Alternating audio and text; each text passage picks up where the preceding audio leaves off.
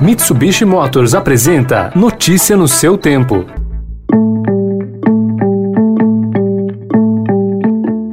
Olá, seja bem-vindo, seja bem-vinda. Começando mais um Notícia no seu tempo. Esse podcast é produzido pela equipe de jornalismo do Estadão para você ouvir em poucos minutos as principais informações do jornal. Você acompanha o programa em qualquer plataforma de streaming, agregadores de podcasts e na playlist Caminho Diário do Spotify. Entre os destaques de hoje, isenção a super ricos no imposto de renda é de 60%. Demais contribuintes têm 25%. Dimas Covas descarta a dose de reforço esse esse ano. E TCU cobra governo sobre preço da Covaxin. Esses são alguns dos assuntos desta terça-feira, 6 de julho de 2021.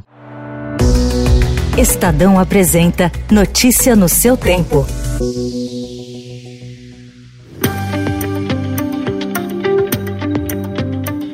A pedido do Estadão, o economista Sérgio Gobetti fez simulações sobre o impacto da volta da tributação de lucros e dividendos prevista na proposta de reforma do imposto de renda enviada ao Congresso. E o resultado foi esse. No Brasil, 3 mil pessoas recebem anualmente, em conjunto, 150 bilhões de reais em lucros e dividendos de empresas das quais são acionistas. Desse total, 93 bilhões de reais são isentos de tributação na pessoa física. Na estrutura social tributária do país, país, de acordo com dados da Receita Federal, enquanto 99% dos contribuintes têm isenção média de 25%, no topo da pirâmide, 60% da renda não é tributada. Hoje, os lucros e dividendos recebidos por acionistas de empresas são isentos. A ideia do governo é criar uma alíquota de 20%. A exceção seria quem ganha até 20 mil reais de pequenas e médias empresas. As empresas alegam que já pagam um imposto de renda elevado sobre o lucro distribuído distribuído aos acionistas.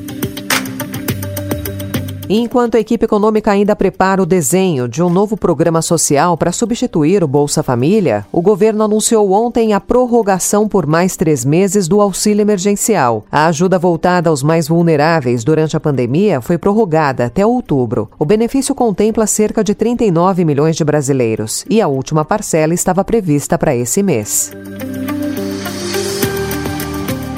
A Petrobras reajustou os preços da gasolina e do óleo diesel pela primeira vez desde que o general Joaquim Silva e Luna assumiu a presidência da empresa em abril desse ano. A partir de hoje, a gasolina deve ficar 6% mais cara nas refinarias. O óleo diesel terá alta de 3,7% e o gás de cozinha 6%. Essa é a sexta vez que o produto sobe de preços desde janeiro.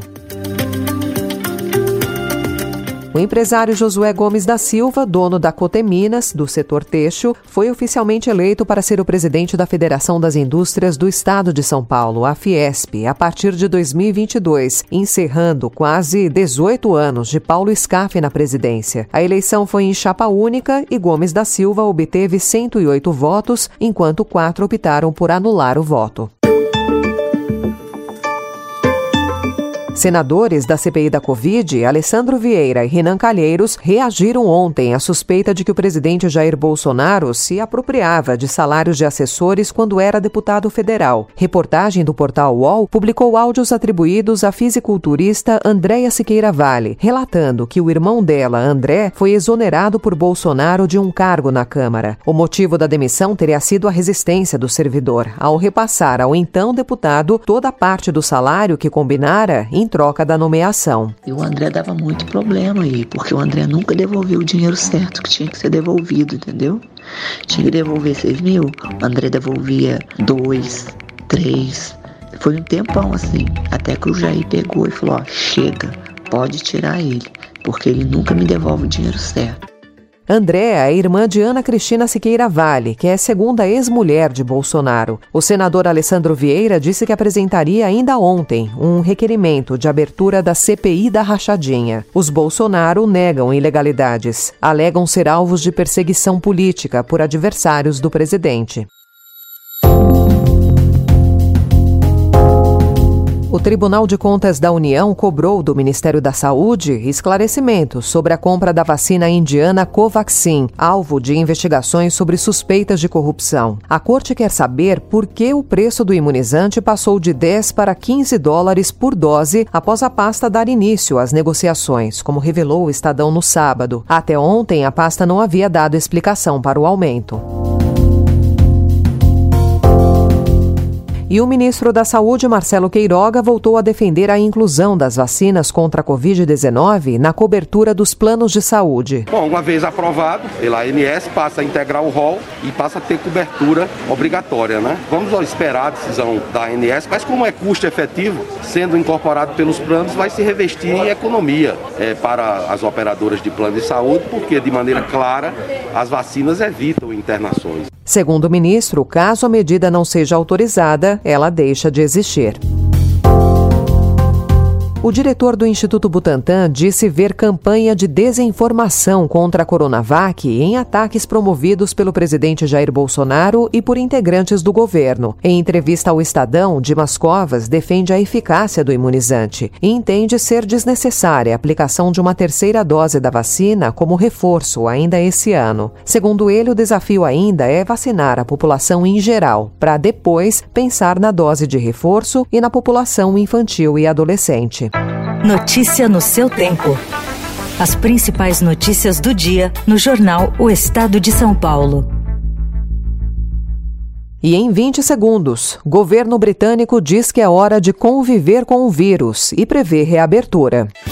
Desbravar um terreno difícil, apreciar paisagens ou encontrar novos destinos. Não importa o destino que for explorar, a Mitsubishi Motors tem um 4x4 para acompanhar qualquer aventura. Conheça os modelos em mitsubishimotors.com.br.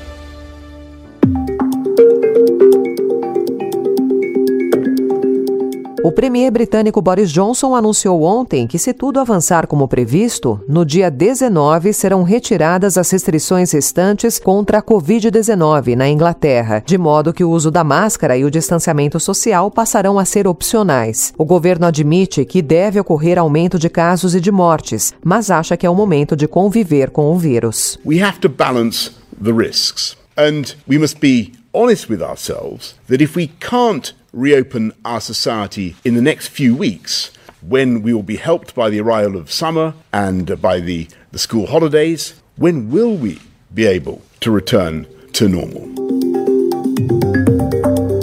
E no Uruguai, eventos sociais, festas e shows públicos passaram a ser permitidos ontem, já que metade da população foi totalmente vacinada e os números da pandemia mostram uma clara desaceleração. O decreto assinado pelo presidente Luiz Lacalle Pou e pelo Conselho de Ministros também autoriza a abertura de praças de alimentação em estabelecimentos comerciais e a prática de esportes amadores. Notícia no seu tempo. Depois de uma longa espera e de um adiamento de um ano, os Jogos de Tóquio são uma realidade cada vez mais concreta para o time Brasil. Na noite de ontem, Ana Sátila, da canoagem slalom, desembarcou em Tóquio e se tornou a primeira atleta da delegação nacional a pisar em solo japonês para a Olimpíada. Encerrando Notícia no seu tempo, com a apresentação e roteiro de Alessandra Romano, produção e finalização de Mônica Herculano. O editor de núcleo de áudio é Manuel Bonfim. E amanhã, a partir das 5 horas da manhã, você confere mais um resumo das notícias do Estadão para começar o dia bem informado. Obrigada pela sua companhia. Você ouviu Notícia no seu tempo.